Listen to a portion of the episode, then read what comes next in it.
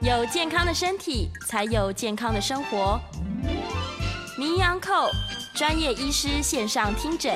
让你与健康零距离。 Hello，各位听众朋友，早安！欢迎来到 FM 九八点一九八新闻台。你现在所收听的节目是星期一到星期五早上十一点播出的《名医央叩》，我是主持人要李诗诗。今天的节目正在九八新闻台的 YouTube 频道直播中哦，欢迎大家可以来到我们的直播现场，同时在线上呢，可以在聊天室用文字及时的做线上互动。那扣印我们在半点之后再来开放。好，这个很多人呢，可能每天盯着手机、盯着电视，久了之后呢，就发现，哎，我眼睛怎么好像老把油还是老把晒？不一定是心情不好，是他自己就会开始流一些奇怪的东西出来了。所以，我们来关心一下，眼睛究竟流出来的是什么东西？是伤心的眼泪吗？欢迎我们现场的来宾是万方医院眼科的主任吴建良吴医师，欢迎。主持人好，各位听众大家午安。好，欢迎吴医师。哎，对这个流眼油的事情，大家都担心我是不是老人了，怎么会 开始老把油呢？是是是，对，发生什么事了？但是也不是说老人家才会流板油，嗯年轻人也会耶。对对，有时候玩游戏玩到半夜就觉得啊，眼睛都粘在一起对了。，所以也不是人会。刚刚思思还跟我讲，他家的猫猫咪也会，对哎我们家猫咪也会。 是，对，所以这个这个老把油哈，我们在门诊其实很常见啦是。老人也其实也不是只有老 人，老人比较多啦比较哈。多因为我们等一下会解释一下什么是老把油哈。嗯，那那年轻人其实也会也会啊，但是它原因有一点点不一样啊。那老把油跟老把晒啊，就流到底是流的是比较泪水的，还是比较油脂这样黏黏的？啊，那个两个当然它的背后的因素可能也不太一样。好，那当然我们首先可能要先了解一下我们眼睛的泪水从哪里来。好，我们可以看一下，呃，第一张图哈、那我们的那个那个这个眼睛啊，它其实呃，这个我们的泪腺主要的泪腺是在我们的呃，大概是外外眼角眼眶的里面。哦，所以等于你的两边的眼眶这地方有个泪腺，是啊，泪腺大概差不多这么大一个啊，那它就会分泌泪水下来，嗯，那泪水就流到你的眼睛，滋润你的眼睛啊，因为眼睛要保湿，眼睛如果干掉以后，我们知道会变干眼症，角膜会受损，眼睛的表面会有一些发炎的问题。是那它这个这个泪水功能就是让你可以湿润啊，眼表面可以保持保湿啦。那但是有时候多的泪水怎么办？多的泪水它就必须要流到我们的鼻泪管，对就我们的从我们的内眼角。从起里对面内眼角，大家如果仔细看你的内眼角啊，会看到内侧每个眼睛的内眼角的上下都各有一个小洞，嗯，那两个小洞就是我们叫泪孔啊，那泪孔就是把那个有点像你的排水孔一样，嗯啊多的泪水就从那边流下去，啊流下去的管子叫鼻泪管，是啊，啊鼻泪管就是把这个多的泪水就会流到鼻子去，所以当我们比方说我们啊、可能情绪不好哭啊，对那就这个时候就会流鼻涕，对不对？对流鼻水流出来，眼泪鼻涕那一个起那个表示你的鼻泪管是通的。哦，太好嗯了如果你哭的时候泪水都只有往外流，那可能鼻泪管有问题。哦 好，，那当然这个这个是一个一个从泪腺经过眼睛滋润，再流到鼻泪管，这个这是一个循环。是所以它必须要保持一个平衡的状况，就是说我们分泌的泪水，然后滋润的眼睛多的要流掉，那它导的量也不能多，也不能少，少了就是干眼症，对啊多了就变成这个可能鼻泪管鼻泪管阻塞塞异类的住问了题，嗯，好、那多的时候，嗯，泪水如果分泌的多。排出的排出的这个地方塞住了，嗯啊、当然就会眼睛泪水就往外跑，哦，或者是说本身可能一些疾病的关系，它分泌的量特别多，嗯它就来不及分泌出去，好、所以分泌的过多或是排不出去，这个都会造成所谓异类的问题。是我们那个那个老板油，这个这个这个这个是台语了哈。对那病人来呃讲老板油，大概相对应的的的中文哈，在症状写大概可能要写异类，嗯就就是溢出满来嗯对，满出来的泪，或是英文它叫 epiphora，就是多到冒出来，就是有点含着眼泪，然后呃会会有点要流出来那种，就是那种泪感眼觉汪汪这样子，嗯对对对对，那我们看老年人常常这个眼眼睛也会这样泪汪汪的。对那其实最大的原因大部分是跟我们这个我们刚刚讲这眼睛的泪水要从这个泪腺啊分泌下嗯来，然后到眼睛到你的鼻泪管，那这个这个过程它是一个像一个一个一个帮浦一样。这个帮浦的作用是跟我们眼睛在每天那边扎有关系。哦，你在扎的时候，那个泪水就会就会会这样呃分泌出来，然后流流进去。是它这个这个眼睛的扎洞呢，会加速你的泪泪水的循环。嗯好、所以大家就要记得多扎眼睛啊。如果你看电脑都不扎，好、一太个你会专干心眼症了啊，另外你的这个泪水的这个循环也会变得不好。嗯，好、所以当年纪大的时候，我们的泪这个眼皮啊会变得松弛。对啊，有的时候有的人这个眼睛还有外翻或是内翻、睫毛倒插这些问题。嗯眼睛的问题呢，这个就会造成你的你的这个水啊排不下去。哦，连外观的改变都会对影外响观，它嗯所以外眼部也会。啊，另外一个就是另外一个可能塞住的哦，第第一个当然就是我们刚刚讲外观，可能比方你那个泪点啊这样翻出来了，对那你水当然流不下去了。是是是，啊，所以那个时候要做手术把它调整。嗯，啊，另外一种就是说，哎，它虽然这个孔对了，但是它进下去的时候，那个排水管塞 住了。阻塞了，对，就像家里的这个排水管塞嗯住了，那你当然水就下不去，就会冒出来。啊，那个叫鼻泪管阻塞啊，鼻泪嗯管阻塞，呃，一般我们会在门诊会做做检查去通那个泪管，嗯看那个管子是不是不通了。是那不通可能可以用这个用个通条去通是，啊，就跟你家的马桶不通差不一多。样把它通一通，对，把它通一通。那或者是说，我们也有那种就这样一个气球的那种撑开的，帮就这个那个导管去把它、嗯哦把它撑一撑。恢复那对个对对，就像管你径做心导管一样，会把它撑大一点，是那管子通了，水就可以过去。啊，真的不行，当然可以做一个手术，把这个管子嗯啊，就是把里面制造一个管子，让你的水可以就是重新做一、做一条哦重通道，建一条水哎重管，嗯建那就鼻泪管的一个重建的手术。是哦，所以当然从比较轻微的可能。呃，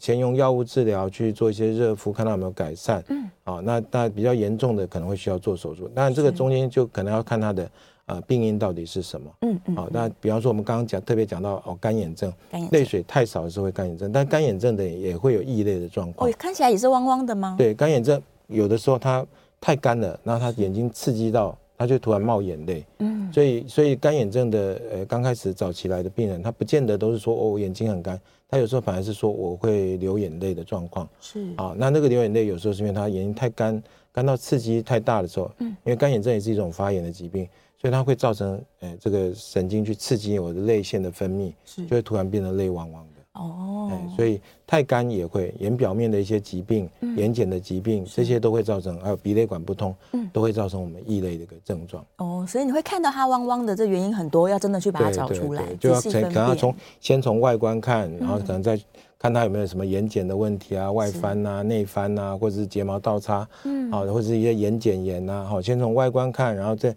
必要说给它通一下泪管，然后看一下医生就是要帮你找出你的病因，那针对嗯病因再去做治疗。是是是，那所以其实眼泪跟眼油它基本上是同一种东西，它只其实都浓是稠水，度就是外面的水。那其实病人的话，他就是讲会流眼油的人，通常是一些也合并有一些眼睑炎，他的、嗯他的这个分泌物会比较黏一点。对，啊，这有的真的是油，我有病人哦就说他那个眼镜啊，经常就被那个油啊喷到上面，哎常常要擦那个眼镜，是，然后真的擦起来很擦起油来就真的腻，嗯是油腻腻的。好，那因为我们这样说就要讲到我们这个眼眼睛的这个泪水的结构哈，是泪水不是只有水，我们可以看第二张slide 啊。是那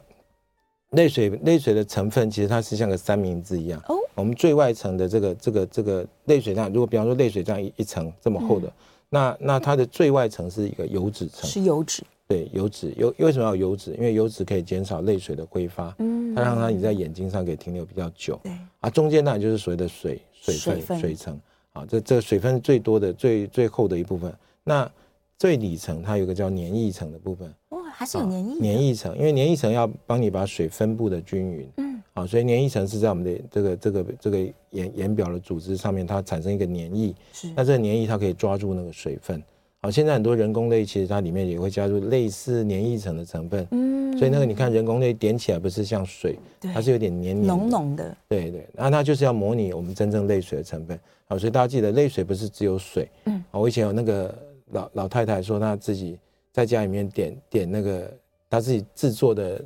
呃人工泪液，哦自己啊我问她制怎造嗯么做吗，。她就说她抓了一把盐撒到水里面，然后搅一搅 就啊拿来洗自己了泡的这个对生理 食盐水，可能浓度也不太对了，然后是直接这样拿来拿来冲洗眼睛，然后说冲了，她就觉得很舒服。这嗯样，我说你下次不要再这样冲，因为你那个那个调配的问题可能有很可能会伤到眼睛对，。它配方不太正确，对对对，所以泪水不是只有盐巴加水哈，泪水它包括了我们的油脂层，嗯油包括我们的黏液层。那当你这个眼睛在发炎的时候，那黏液层分泌的会比较多，或是你嗯的眼睑有一些这个发炎的状况，慢性的眼睑炎，那对这些这些产生的泪水的品质就会不好，嗯，它就容易结成一团这种黏黏胶胶的东西。哦，水太少了，对，它所以它的成分是不太一样，它的嗯水分就可能变少一点，就不是单纯的流流泪水。是嗯好，它流出来是比较黏黏的东西，啊，甚至当然很多人会会有经验，就老人家可能啊，就眼睛也变发炎啊，每天早上都要清那个眼屎对，啊，就是可能有点黏黏的的这个分泌物没，错，甚至觉得眼睛粘粘住了，对打对不对开嗯对。对对，然后那个都会他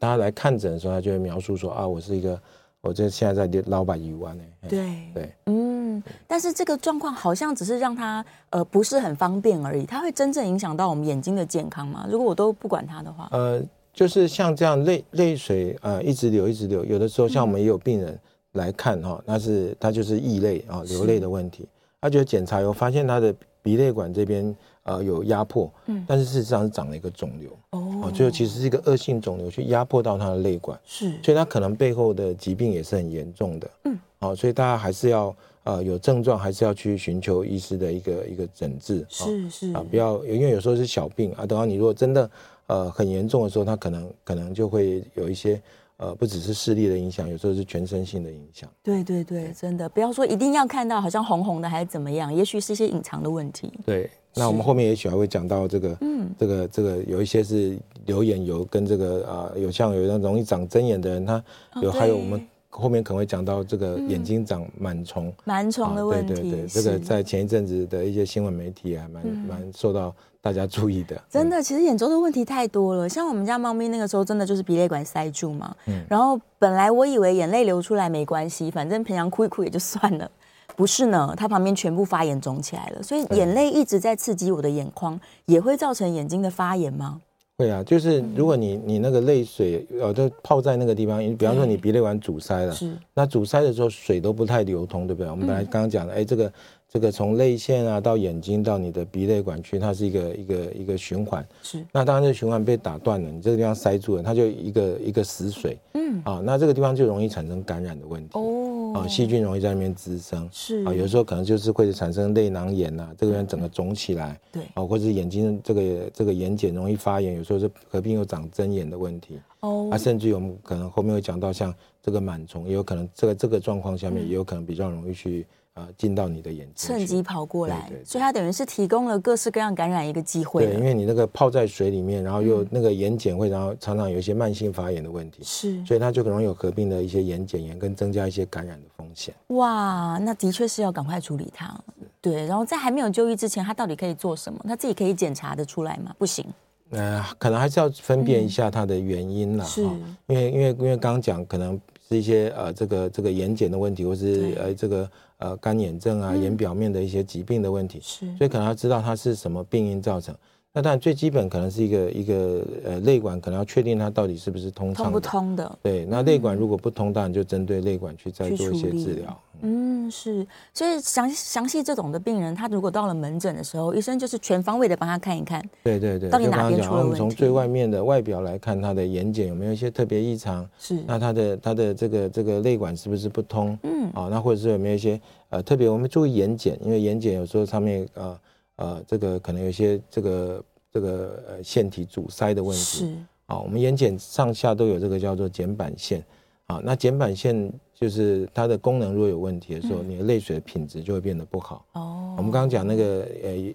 这个泪水的最外层是我们的叫做油脂层。油脂对，那这个油脂层，你没有一个健康的油脂层，你泪水就容易挥发掉。是所以即使你的泪水的分泌的量是够的，它也没有办法在你眼睛做很好的一个保湿的功能。嗯好、所以所以如果你的睑板腺的的的的功能是不好，也就是说它它的结构有异常，是那这个需要去做一个治疗。那目前现在也是有一些呃新的一些诊断的仪器，可以针对你的睑板腺跟跟你的油脂层的健康程度去做做一些分析。嗯，那如果它有问题的时候，那可以针对这个部分去做治疗，比方说像脉冲光治疗，或者说有一些做眼睑的一些热脉动的治疗。那当然最最根本，如果是一些眼睑炎的病人，通常会建议他做一些热敷热敷啊，热敷的保健，啊，这对平常呃眼睛的保健也是还蛮重要的。也是有帮忙的对。所以治疗上面来说，不只是眼药水，有时候是需要口服的药物加上对其他的术对，式。那当然就是要看它的病因啊，比方说我们呃刚刚有提到说，哎、有时候如果它真的是什么螨虫啊这些东西，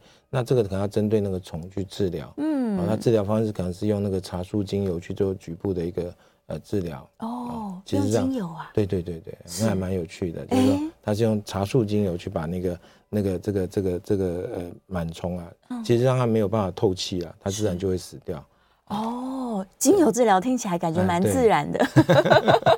是对，又香香的这样，是是对，是只是怕刺激到眼睛，所以操作上还他是一般不就要还自是己医生帮来你。处理啦。对，医生帮你处理对。所以针对螨虫，螨虫它到底哪里来的？在我们脸上本来就有吗？在环境中都有，它是一个寄生虫啦。是哦我们看一个螨虫的照片好了好，啊，就是它它这个这个这个是呃这个其实是呃台湾的病例哈，还有啊这个这个这张 slide 呢，这情报就是香港的媒体啊，啊，他们大家觉得很有趣，就把这个拿过来哈是。他是说一个九零后的这个女女生啊，她去种了睫毛，因为种睫毛要花一些钱嘛，对，她就很舍不得，所以就眼睑都没有清洁，哦，她都没有清洁，后来就发现这个眼睛一直在发炎，眼睑就睫毛那个根部种的睫毛的根部都在发炎。是它，上面长一些小颗粒的东西。嗯，好，然后他去找了医生看，然后医生就给他给他这个这个上面的这个东西拿拿下来做一些做化验，嗯去看显微镜去去检查，他就发现中间那个图那个是一只虫，哇那个就是螨虫，天哪，。好像好多只脚哈，看起来长得也不是很好看 对，很像外星人，对对对，对，那那就是在那个表面，它就长了很多只的啊、上百只的这个虫在上面。住在啊那里了住。在那里了。嗯嗯，啊，因为它会钻到你的毛根啊是，钻进去你的毛囊里面，啊，那就是吸取你的营养嘛。啊，那嗯但它就制造一些呃，产生一些这个对你眼睛有伤害的一些毒素啊，你眼睛就会肿起来发炎。嗯哎，那就是它就是清清了，它它这个它这边有一个什么生眼挑针，这个是香港用语了，其实就长针眼。长针眼，啊，就是说有有的病人的表现呢，像这种螨虫，它其实就是哦，它就反复的一直在长针眼，哦而且是长好多颗针眼。好可怕。啊，那就再仔细看，哎，它这个睫毛的根部都有一些这种颗粒的东西，对，啊，那其实就是螨虫。哦，对，那要针，那就变成要针对这个虫去做治疗。是，那治疗一段时间，通常还是可以根治。这样，嗯嗯嗯，就是用杀虫的方式， 对对对对嗯对，把它杀死这样子对。那像针眼这件事情，它除了说螨虫钻进去毛囊造成它发炎了，还有什么问题？它会针眼？大部分就是一个细菌感染的状哦况。啊，其实针眼在，呃比方说，呃，每次过节啊，大家吃的比较好一点，油腻啊，又熬夜，是啊，就是吃了一些油炸类的东西，再加上你又呃睡眠又不好的时嗯候、啊，那这个时候呃眼睛的这个抵抗力比较差的时候，就容易长这个针眼。针眼，嗯啊，针眼其实是细菌感染，然后它是、它当然有有的比较外面就比较明显，那叫外针眼，还有是在里面它只有肿一个包。是啊，啊这个治疗上原则上就是抗生素的治疗，如果、嗯呃真的治疗不效果不好，那那那当然有一些。这个变个脓包的时候，就变成要我们叫讲割针眼，哦，啊把它就是取把它出来。把它刺破，把脓挤掉，这样子。是是是，民间都说什么拉一拉就自己会嗯好这样。那个病人也会说：“哦，我这个这个这个阿嬷教我哦哈，把我的手啊绕到我的后脑勺 去，然后还要这样拉过来，有个仪式感啊。没错嗯没啊然后这错，样拉哦，它就会好。那个那个，我想是说，如果你的针眼真的很大颗，都它快爆浆了，快爆掉了，哦 接那这样近爆拉的时候浆，你拉它就把那个脓就爆开了，挤出来了。嗯对，有点像医生去把你刺破挤掉一哦样，但要够大了。”是够大的时候，这样拉一个力量拉够大的时候，它啪就开了。有用。是对，但是如果小颗的还没有很很多脓小泡颗，的大还是我想怎么拉还也是我们还没用是这这就是因为他自己爆开，有时候那个伤口不是很好，对，最好还是以医生用用用这个手术的方式，我们只用个小的尖锐的这个哦，可能是小细的刀片啊，或者这个哦去把它刺破，那个伤口愈合比较好。嗯哦，对，不然你要是爆开的时候，它是不不规则的伤口，对，它有所可以最后能蛮那个大里的。面那个那个愈合的会比较差。嗯，所以像针眼这个细菌感染，它也有可能会造成流眼油。那长期的眼睛没有那么健康，也会对造成容易针眼。对对，你的对眼睑炎本身就会会有一些流眼油的问题。对，啊、那眼睑炎也会造成干眼症的问题。哦那干眼症一样也会有一些流泪的问题。是啊、就是早期的干眼症不完全是干燥，我们刚刚特嗯别跟大家讲，就是说它会因为太干，然后眼表面有一些发炎刺激，然后反而会有一些间歇性的流泪的一个状况。嗯，所以这些眼周的问题，它其实是会交叉出现的。对对，就那互眼表相面当然，我想这是整个一个一个呃，就是眼睛这个表面的环境，它有任何的一个不正常的地方，它就会刺激你的泪水的一个不正常的分泌。嗯，啊、啊，除了少数是真正分泌特别多的那个，有一些是可能长了肿瘤啊，或者有一些特别外伤以后神经不正常的刺激泪哦腺的分泌，是也有这种状况，那是比较少，大部分还是在后端的阻塞是比较多。嗯，通常看比较常见的，可能还是对，阻还是塞阻啦塞。发那炎当问然题，老年人最常见还是这个鼻泪管的问题。就真的不塞过鼻泪住管了不见得是老人啊，有年轻的，就是小朋友刚出生，哦有一部分新生小儿孩新生儿有的也是泪汪汪的哦。对啊啊，那那个时候常常是那个鼻泪管啊，它下面有一个有一个有一个这个皮瓣是还没有打开的，嗯就它还不通了。是好，那这时候如果真的一段时间不通啊，医生会去用，会去让小朋友麻醉，然后去把这个铜条探进去，把它通开来，把它打嗯通，对，把它这样打通这样子。嗯哦，所以新生儿也有这个所谓鼻泪管阻塞的问题，也有这个所状以况。一类也不见得是老年人的专利，不是不哎是，对对 对。我觉得现在年轻人用眼可能用的比老年人还要更多。啊，对，年对年轻人的就比较多，是我们刚刚讲是肝，因为干眼症引起的一些异类的状况，是啊，它就它就是刺激到之后就变成流眼泪，啊，所以大家在使用电脑的时候就是要控制一下时间，嗯，然后要记得多眨眼睛，多。眨眼睛，对对对，对我就跟我们这个病人说，啊，像他有的是啊，除了工作就整天盯电脑，又要 key，我说你每次按一次 enter 就眨一次眼睛，这样你就记得眨眼养睛成。习惯的， 会一直眨一直对眨。 对对对对，但是就像这种状况，他们就会自己可能去乱买眼药水啊。那就比较不建议了哈。他对，为什么为什么使用电脑会会比较干？其实我嗯们以前都讲过，就是说，呃，因为你在看电脑，你很专心对，啊，很专心，所以你的眨眼次数就会减变少。太少了。对啊，眨眼次数减少，你的眼睛就会变得这个不不够湿润嗯，啊啊，长久下来还有这个环境，你你在冷呃气通常是房冷气房，所以湿度对嗯也都是比较低的是啊，所以眼睛就相对容易干啊。你一忙起来，可能几个钟头，你可能喝水时间都没有。对好、那这个当然就会造成你干眼症的一个容易发作。那、嗯再加上很多人是戴着隐形眼镜的，还有对，加重这个干眼症的一个症状。嗯对，所以就是要要保持健康的用眼习惯，这样。是记得要眨眼睛，对然后偶还尔有他适休度要息，休息，比方三十分钟休息个五分钟、十分钟。嗯嗯，啊，可能的状况尽尽量是不要一次哦盯电脑就一次就哦两三个小时、三四个小时，大家好像很容易都不休，息。 对，哎，如果真的追剧的话更 容易，都不能眨眼睛，这对个对剧情对太就精目不彩了 转。睛。是，真的很多人觉得越来越精彩，然后都不眨眼睛，这对样对完蛋了。对，这个到隔天可能眼睛全部都是眼 油。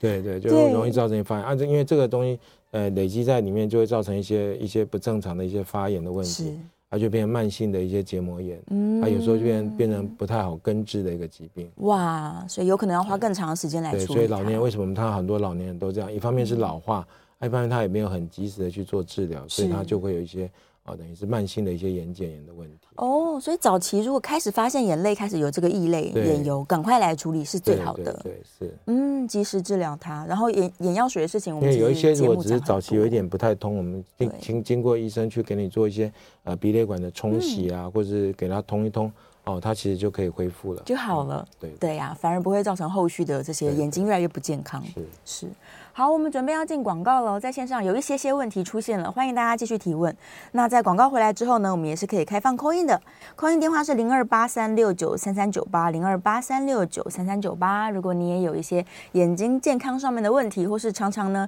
的爱哭鬼的状态， 欢迎 call in 进来，我们来帮你解决如何不要再这样眼睛汪汪的继续下去。好，休息一下，进一段广告，广告之后马上回来。回到 FM 九八点一九八新闻台，你现在所收听的节目是《名医央叩》，我是主持人要李诗诗。今天我们在节目中正在讨论这个流眼泪、流把油到底是什么样的原因，我们要如何来处理它呢？再次欢迎我们现场的来宾是万方医院眼科的主任吴建良吴医师，欢迎。哎，大家好，好，我们回来了，别忘了电话是开放 call in 的哦，零二八三六九三三九八，零二八三六九三三九八。好，电话线上马上有听众朋友 call in 进来了，来，我们来接听一下林先生，请说。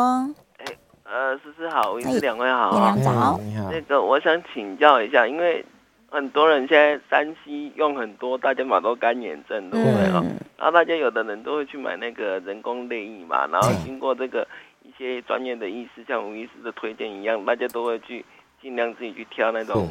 啊、呃没有防腐剂的是这个人工泪液，他说没有防腐剂啊，哇，好开心哦！就不舒服的时候就一直点。然后我想请教吴医师的医这个问题，就是说，那我们如果去使用这个人工泪液，说是有这个过度依赖的问题的时候，会不会反而导致我们的眼睛说，哎呀，反正你都有外源性的人工泪液给我啦，那我眼睛自己这个睑板腺的分泌啊，基础泪液的分泌啊，我通通就罢工了，就休息了。那你就靠你给我的这个人工泪液就好了。那眼睛这样长期下来，会不会自己分泌泪液的功能就减退，甚至是退化了啊？然后第二个问题是说，如果我们长期有在运动的习惯，你让全身的血液循环变好了，它会不会让这个啊鼻泪管阻塞啊，或者是这个基础泪液的分泌功能呢，稍微透过我们的运动让它提升一点点。然后最后呢，就是说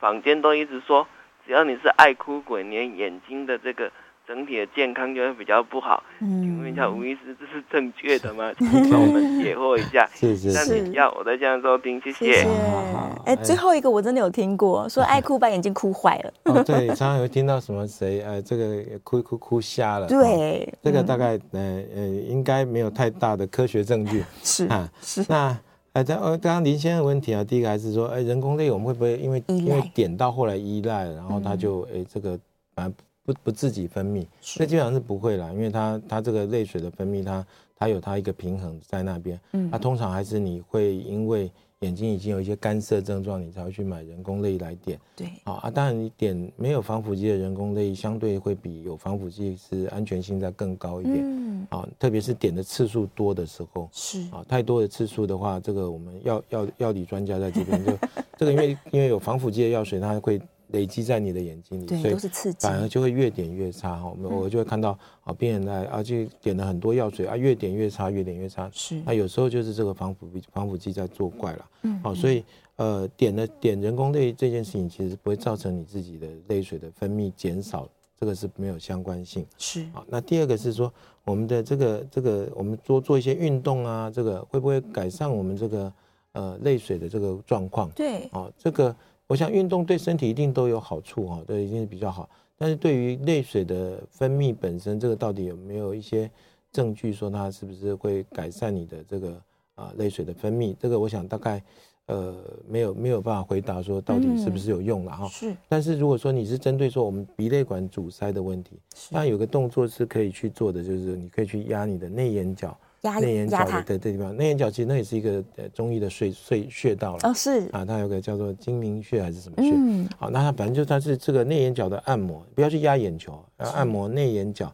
内眼角你有点往内下方压。嗯，我们通常在刚刚讲到小朋友也会有鼻泪管阻塞，对，对吧？我们小朋友鼻泪管阻塞不是一下就把他抓来做手术了哈。嗯我们会先请家长回去就给他做这个内眼角这个按摩，按摩教多他按，怎么按哈。对，不，当然我们不是压那个鼻子的骨头，是啊，骨头压倒没有用，啊，要稍微避开骨头，然后有点内下方压，因为那个地方有个叫泪囊的组织，是啊，我们那个泪管，呃，泪泪泪小点，它经过小小管子，是会通到个比较呃膨大的地方，叫做比较大一点的地方叫泪囊，泪囊，啊，泪囊才接到我们的叫鼻泪管的位置，嗯，啊，所以那个地方是可以被那个泪囊本身可以去压迫，有点像帮浦一样，你压压压，它可能就比较容易通畅。嗯是啊，所以啊、呃所以中医重重复的一个穴道就在这个地方，所以你去做按摩，对它可能会有帮助，嗯对你的鼻泪管的通畅会有帮助，这样是是啊，但是是记得不要去压眼球，压眼球是不行的。不行，我可以前前几个月碰到一个女生，年轻女生，那拿那个某个知名厂牌的那个按摩的那个哦，去按眼球，按眼球啊，对，就是那个按摩棒之类的，按眼球就把那个水晶体按到掉到后面去了，哇啊，，就来的时候就看不到，什么都看不到，糟糕了按到失明，啊所以用力揉眼睛、是按按摩眼球对都是对对不要对对的，不要这样做对，不要这么对对做对会啊伤，这个害刚到刚眼像我们睛上面是有个图哈，对嗯所以我们可以看到泪囊的位置，我觉得就你看有一个两个小管子，对不对对？通到经过内眼角哦，通到你的这个这个鼻子的内侧的地方，嗯，哦，鼻子外侧的地方，那这个这个就是一个泪囊的位置，你去作为按摩。嗯，哦，那它这个这个会让你的后下端比较狭窄的地方看会不会通畅？嗯，所以真的是可以用手啦帮助他按一按，是。对，那第三个问题就是爱哭，爱爱哭哭哦，呃哎，这会不个会吓掉？ 呃，哭到瞎掉，我觉得那个应该是他有其他的，呃，比方情绪上引起，比方说可能影响到他的视神经啊，哦，也许造成一些眼中风啊，这些这些问题，所以造成他失明，或者或是他这个可能，呃，因为哭的时候可能去揉眼睛，然后带一些细菌进去，然后产生一些啊角膜的感染啊、发炎这些，啊，有可能进一步造成视力的恶化。但是就流泪的本身，我想应该是不会造成所谓的失明的状况。嗯，不至于，不至对对，于。应该不至嗯于。好，电话线上有一位张小姐，张小姐，请说。哎，你好，请问一下哈、那个呃黄斑部出血，然后两只眼睛呃居然在一个月内同时发生，嗯，那这种它是遗传性的，应该是那那这种的话，可可以用热敷来保养吗？还是嗯说日日后可以好了以后可以做保那养？黄斑部出血多大年纪？呃，六十九岁，六十九岁啊，两眼都发生。对，那现在已经治疗呃一个阶段了。嗯，嗯那从去年十十月开始治疗到现在，那嗯这是第一个问题。然后第二个问题就是说，他治疗之后又开白内障手术，然后白内障手术以后，嗯，反正就是也是不太顺利啦，因为他白内障太太硬了，嗯嗯，哎，那那就一直在点眼药，那造成现在干眼。是嗯那这种干眼的话，您刚刚说热敷，我又怕说， 嗯，跑慢慢不出血会不会怎么样？那那这种干眼，因为药可能是药性引起的，那以后会改会好吗？嗯嗯嗯嗯嗯，问好。谢谢。好是呃，听起来是就是呃六十九岁的呃，应该算中老年人哈，他是他这个有两眼的黄斑部出血，那、在这个年龄层黄斑部出血应该最可能的原因应该是老年性黄斑部病变是啊，所以他有做了一些这这一些呃这个治疗哈，对最大最大最多的治疗应该是做打针了嗯哈，打那个 NTVEGF 啊就抑制血管内皮增生因子的一个药物啊，是那现在是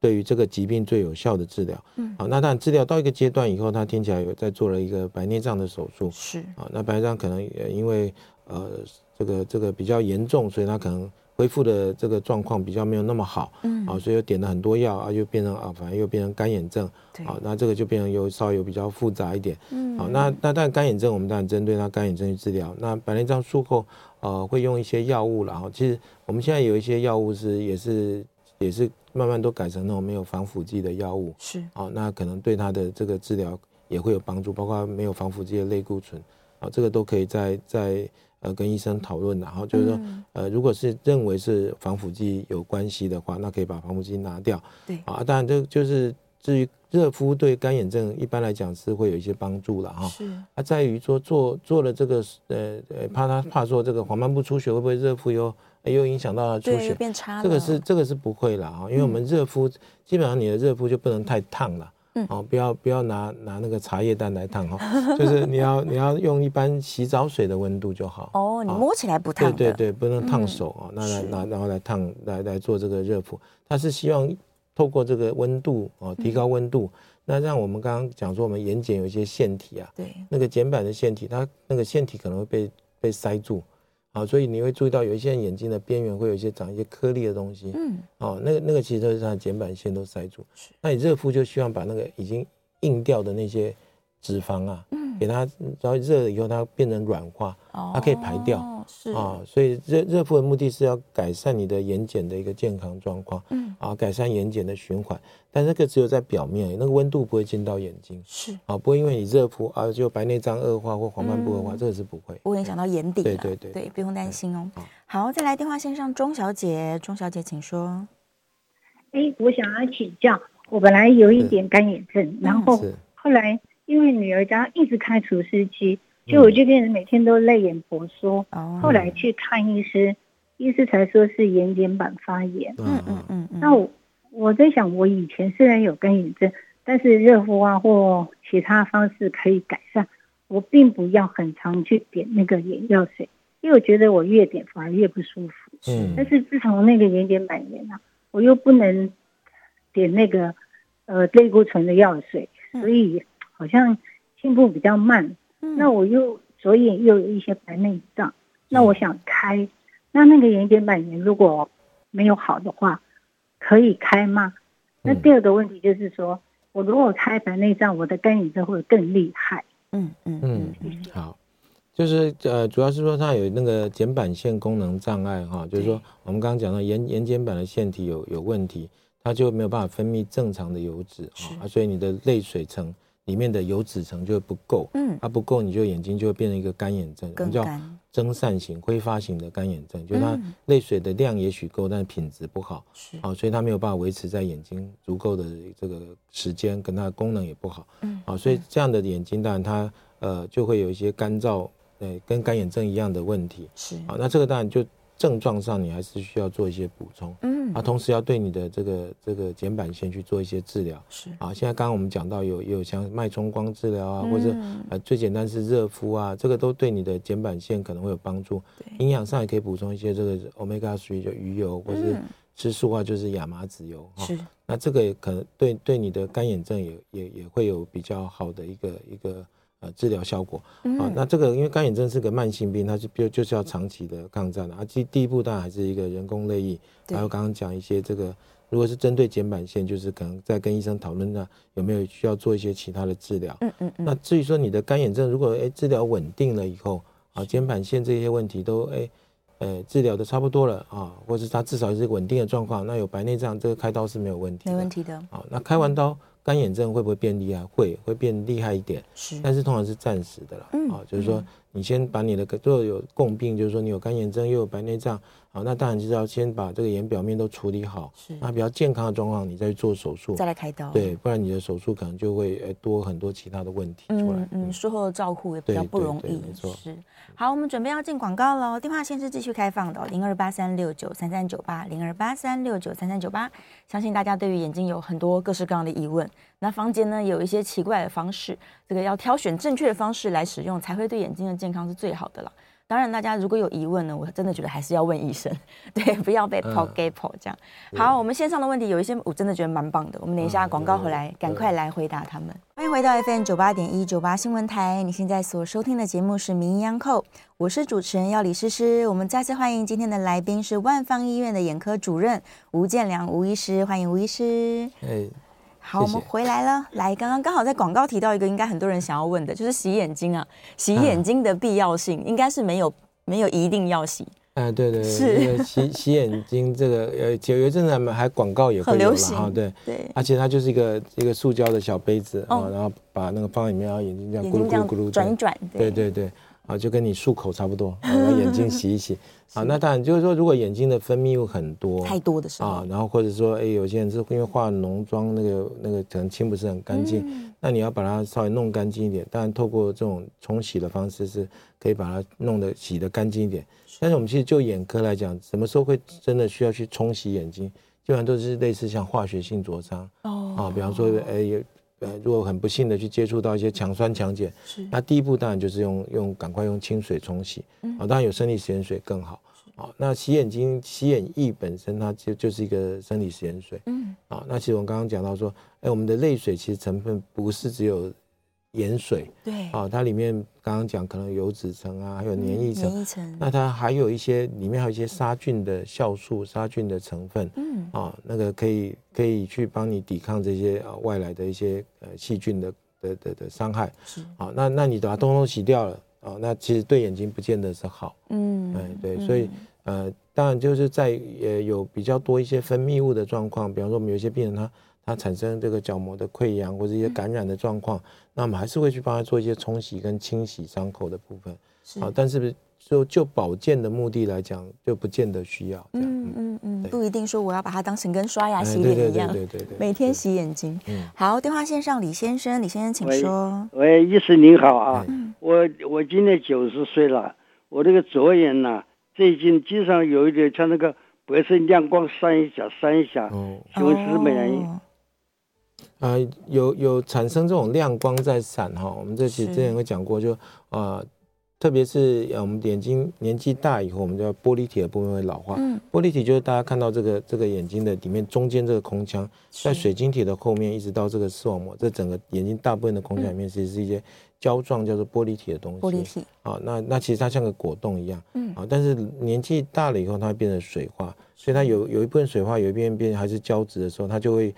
对这个视网膜会有一些拉扯的时候，啊，嗯，那那个拉扯的力量就会让你产生这个一些亮光的感觉。闪光感，对，那通常有时候再厉害一点就会产生一些飞蚊啊，嗯，这个黑影就会跑出来，那就是你这个玻璃体面就有一些杂质在里面。是啊，那亮光，呃，黑影就是有杂质，亮光的话就是它这个这个玻璃体跟视网膜可能有一些拉扯的力量。嗯，啊，那这个都要注意说，哎，这个视网膜会不会产生一些视网膜破洞？对，啊，那如果有破洞，就可能会引发视网膜剥离，是啊，那就可能会伤害到你的视力。啊，所以当有这种现象，就建议还是要去给医生看，做一个详细的眼底检查。嗯啊，看是不是有没有什么视网膜有没有什么病变啊，有没有破洞，是啊，如果有破洞，这种时候赶快做一个镭射治疗，啊，通常就可以解决它嗯对啊这个怕视网膜剥离的一个风险。嗯嗯嗯嗯，视网膜玻璃现在真的也不是高龄专利了，啊很多对对人超级年轻就看到是闪是是，光，特别因为我们近视的人多，高度所以近视嗯对高度近嗯视，那视网膜周边会比较薄，所以它容易会有视网膜剥离的问题。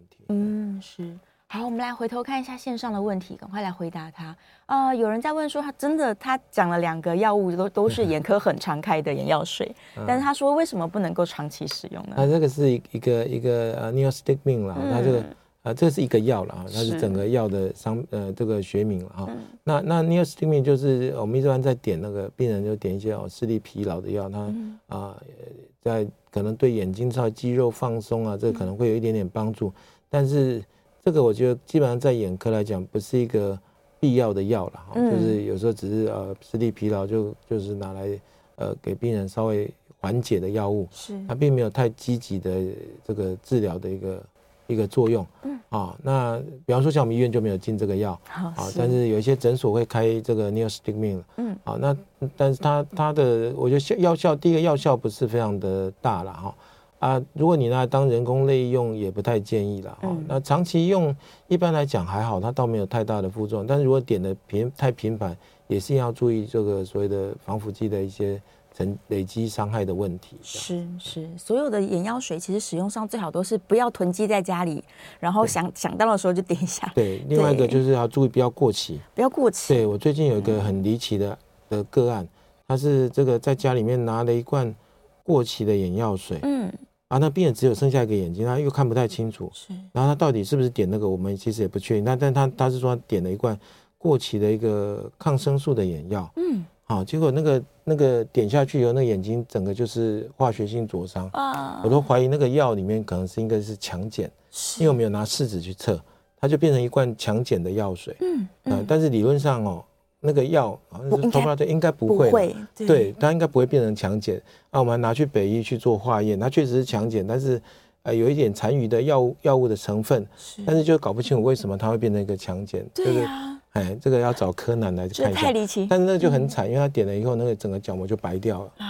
啊，就就就马上立马就失明了。是啊，还有后来我们给他换了角膜，还在做点干细胞的一嗯些一些治疗。后来呢，他这个眼睛就恢复视力。哦，太好了，哎，对，但是到现在我还没有办法知道那个为什么那个是过期，也有也有可能他过期那个药水，也许里面去被装了什么其他的东西。哦，他不知嗯道，对他他不知道拿来点啊、但是他的同住家人是说没有没有没有没有拿那个药去装什么别，没有拿药瓶去装别的东西了。哦，哎，所以还是不知道。但是，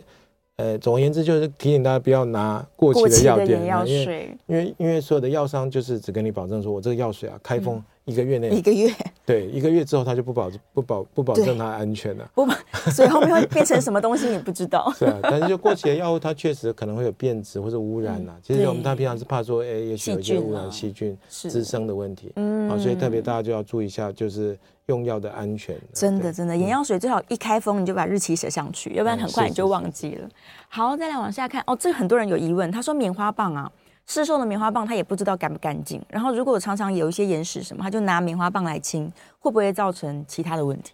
啊，一般的棉花棒大概它都不是无菌的了啊，除非我们医院在使用这种已经呃一嗯消小包毒一小过包消毒过的对，啊，所以但它基本上是清洁啦啊，所嗯以你只要它不是不是看起来脏污的这个棉花棒，那你去清那个，比方说内眼角有点小分泌物，这样去清、这嗯个是 OK 的是啊，但是不要直接去去弄到眼睛里面，就嗯比方说你不要把它搬到到清里面，啊，哦，那这样就可能比较不好，因就为它危还是有险粗糙。啊，就是说用棉花棒去去处理，比方说处理角角膜或者结膜，嗯我们有时候会用棉花棒在帮病人的，呃，他比方有异物跑进去，我们要清掉。对啊，那我们会用棉花棒，但是那个要医生去弄啊，你。病人本身可以清洁眼周，嗯但是眼眼睛里面尽量还是不要去用棉花棒去弄，这样这个还是有一些嗯疑虑，这样子也担哎心刮伤，对对对，也可能担会心受伤这感样染。对。好，再来往下看哦，眨眼睛这个就是眼睛运动啊，我们强调说要眨眼睛，但是他一直眨，反而就一直拼命流眼泪，到底怎么办？这样、眼睛的运动，我们有一些网络上影片是可以做的吗？嗯，眨一眨又反而一直流眼泪啊，那对可能还是要看一下他，因为眨眼表示他这整个我们在讲的泪水的帮浦哈，对就眼睑眨的这个部分，它它的水流的就不顺啊，嗯那这个还是要给医生再评估一下，是眼睑的问题还是鼻泪管的问题，嗯啊，应该要应该要检查一下啊，眼光又很酸对啊，很疲劳，他有可能是因为他很久久久才想要起来做一个眨眼的运动，是那眼睛其实已经有一些太干燥，比方说用眼过度、看电脑很久，他眼睛已经有一些干燥的角膜有一些这个破皮的状况，对，那你这时候再去扎，它其实一个刺激以后，它反而在流眼泪，嗯有可能是过度干燥以后造成的。是好，但是还是要给医生再检查一下，如果持续这个状况，建议要看一下这样子嗯，。哎详细检查一下哦。你看，刚好又提到按摩眼眶周的骨头，好像有些人嗯会可以这样绕一绕嗯可以。可以按按没有眼眶周围可以了。那那眼眼眶的这个里面就就眼球本身不要去那个不要去做按摩，嗯还有包括我们之前也有病人是去给中医师做针灸哦，啊，那就针针灸其实也基本上眼眶周围可以针灸，但是呃，我们有有有有在在台湾有碰到个案是这个。这个针灸的师傅啊，就把这个是针啊，就从这个眼眼睛旁边就戳到眼球里了。啊，啊，戳到眼球不打紧，还捻针一下，这边扭捻一捻，糟糕也，就是视网膜剥离，那病人后来好像就失明了。嗯啊，所以就是说眼睛眼球本身，我们还是要还是要比较 gentle 一点，不要去随便去压它，或是去去去呃做一些危险的一个治疗。这样嗯嗯嗯，要保护眼球啊，眼球太太珍贵了。好，接下来我看看哦，他在问说 OCT 可以检查哪一个部位的眼睛健康，哦有没有对辐射呢？很多人因为 OCT 在台湾现在是很普遍嗯哈，包括医院诊所哈都会用到这个 OCT 在做眼睛的一些诊断啊嗯。对，那这个东西因为它中文叫做光学同调断层扫描。是啊，大家听到断层扫描就哇，这个是不是放射线啊？对啊，会是不不会是要很什么恐让它怖嗯打显影剂？因为你把跟我们的 CT scan 啊，它叫 OCT 是啊啊，所以它也是一个，它翻译上面就是断层扫描，嗯啊，但它是一个光学的断层扫描，所以它是利用光学的原理啊，它它不是用这个辐射线啊，是嗯所以不要不要担心，它没有辐射线啊，所以它可以可以，我们病人常常每个月来来做检查的都有。嗯啊，所以你你这个扫描是不用担心会伤眼睛，嗯因为它就是光线而已啦，哈、是是是，哎，那那扫描的部位主要是针对我们的视神经的扫描跟视网膜的扫描，嗯啊，所以包括啊、呃青光眼啊，或者视神经的疾病啊，或者刚刚讲黄斑部病变，这个都可以透过啊、这个 OCT 哈、来做一个呃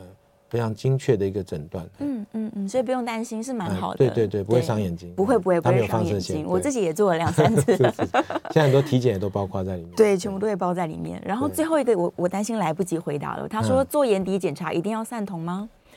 现在有那种就是免散瞳的眼底哈，就是是不要散瞳，甚至有那个可以在免散瞳上可以拍到蛮边边的一个视网膜的照片，嗯所以它还是可以有一些免散瞳来来看的。但是如果要照到很清楚的照片，还是需要散瞳。还是散瞳比较好的。对呀、今天非常谢谢医生，我们回答了大家好多问题，希望能够帮大家解惑了。我们是下次节目见，谢啊好，谢谢，谢谢，拜拜，谢谢，谢谢。